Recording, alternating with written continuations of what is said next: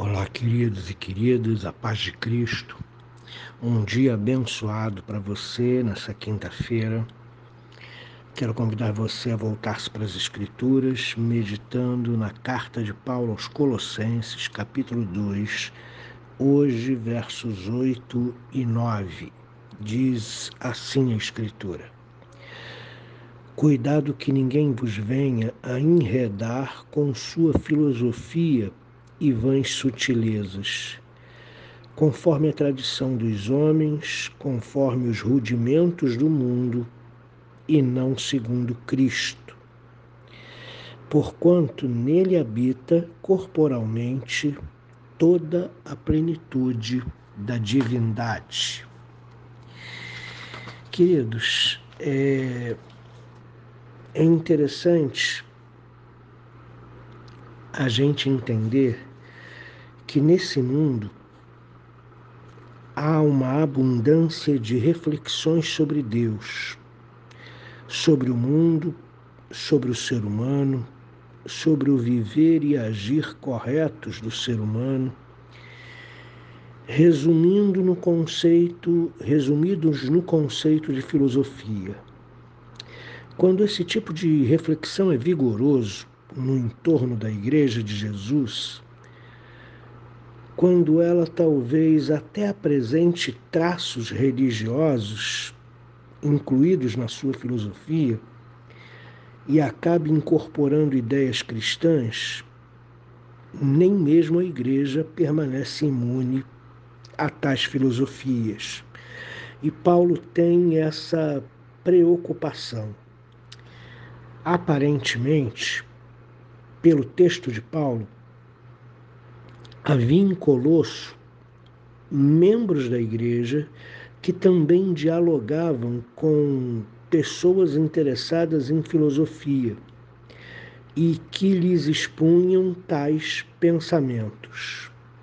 Por isso, Paulo manifesta essa preocupação aqui. A filosofia aqui, essa palavra ela designa um empreendimento do intelecto humano, diante do qual, a princípio, podemos ter máxima deferência. O ser humano é a única criatura que não consegue viver sem fazer perguntas. Todas as estrelas seguem sem discutir a sua trajetória predeterminada. Toda planta cresce sem questionar a forma que lhe é imposta. Todo animal cumpre sua vida sem indagações, obedecendo os seus instintos dados por Deus. Nenhum cachorro pergunta como poderia tornar-se um cachorro verdadeiro, mas o ser humano precisa perguntar a si mesmo como tornar-se um verdadeiro e correto ser humano. Esse fato depõe inconscientemente em favor da criação do ser humano à imagem de Deus, bem como da sua queda no pecado. Nós temos consciência porque fomos criados à imagem de Deus. Porém, a nossa consciência foi distorcida porque caímos no pecado. O ser humano também tem de perguntar de onde vem e para onde vai nele domina a pulsão de perscrutar, de perguntar, de saber quem é ele, qual o seu propósito e assim por diante. Perguntar por origem, sentido e alvo de todo o mundo, coeso em seu cerne, perguntar sobre Deus e sobre todas as coisas ao seu redor, isso é algo que a filosofia, esse empreendimento do intelecto humano, faz. E o que Paulo diz aqui? Cuidado, que ninguém vos enrede, que ninguém vos venha a enredar nesses caminhos conforme a tradição dos homens, conforme os rudimentos do mundo e não segundo Cristo.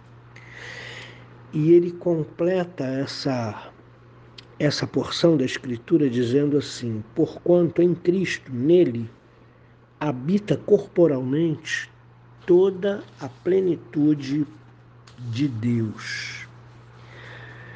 Todas as perguntas da visão de mundo desembocam na busca por Deus.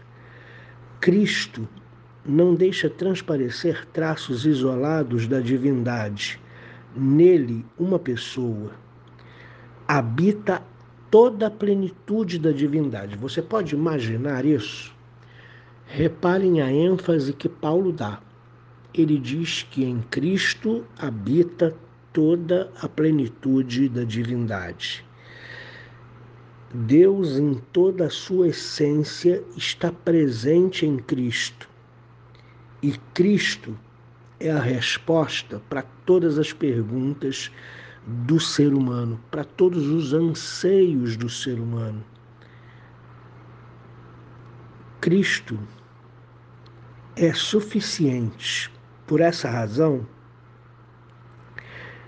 Cristo é a resposta para todas as perguntas, não na teoria, em suas palavras, mas vivamente na sua própria pessoa. Então, o que eu quero que você entenda uh, são basicamente duas coisas. Primeiro, nós, como igreja nesse mundo, estamos sujeitos às nossas próprias perguntas, às nossas próprias dúvidas. Por que isso acontece comigo? Porque o mal atinge pessoas boas, por exemplo, é uma pergunta que repetidamente as pessoas fazem. Eu estou, como pastor, acostumado a ouvir: Reverendo, ela era uma pessoa tão boa, ela fez tanta coisa boa para tanta, tanta gente, ela teve uma vida relevante e agora no final da vida, por que, que isso está acontecendo com ela? porque esse mal sobreveio a essa pessoa, a esse homem, a essa mulher. A gente precisa entender que no mundo caído que a gente vive, coisas ruins acontecem a pessoas boas. Os males atingem quem é mal, atingem quem não tem nada a ver com o mal e atingem também quem é bom. E a resposta para isso está em Cristo.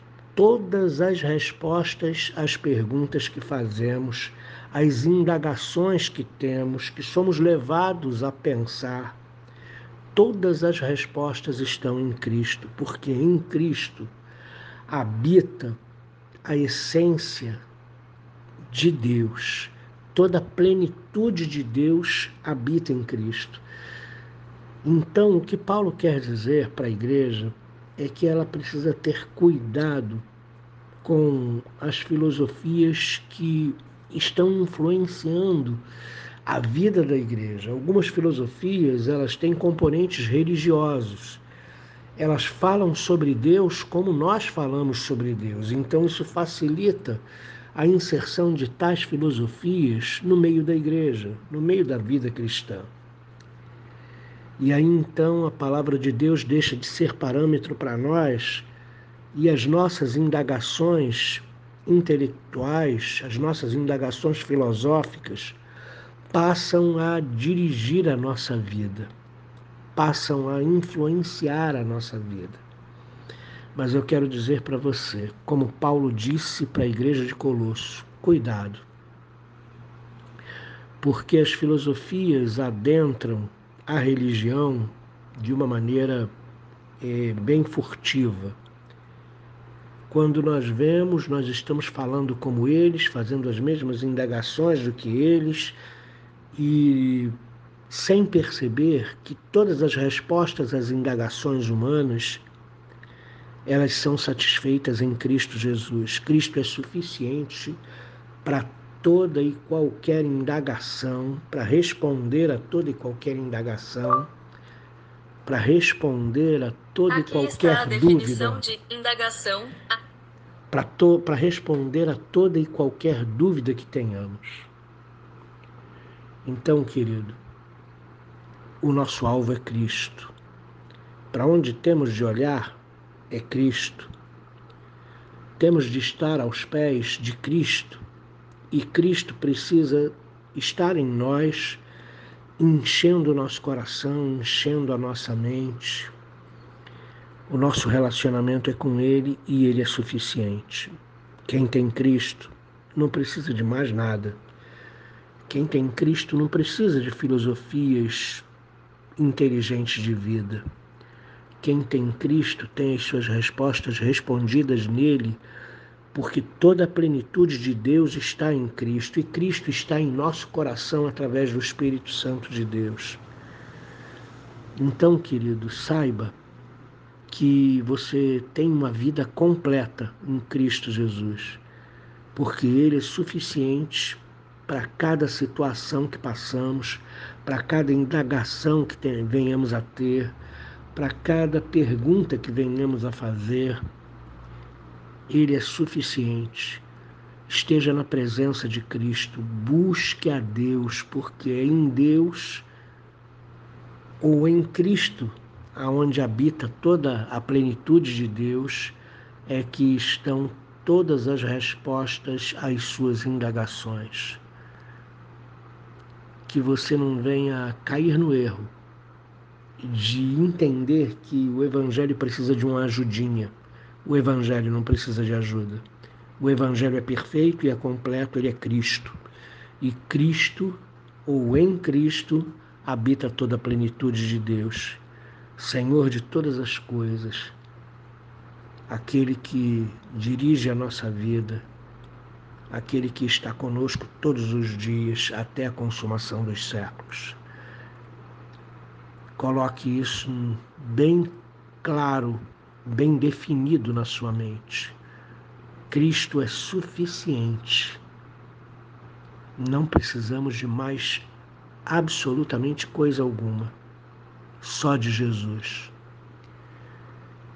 Querido Pai, nos ensine, por favor, a viver em Cristo, a andar em Cristo, nele radicados, nele edificados, com a fé confirmada, crescendo em ação de graças, não nos deixando seduzir por quaisquer filosofias desse mundo, e eles têm muitas, e muitas delas são muito atraentes, mas que nenhuma delas, ó oh Deus, tenha a capacidade de nos seduzir, que nós te, estejamos tão firmados e arraigados em Cristo, que a nossa fé esteja tão confirmada em Cristo, que nós tenhamos a perfeita consciência de que Cristo é suficiente, é perfeito, é tudo o que precisamos. Por favor, nos ajuda. Em nome de Jesus. Amém.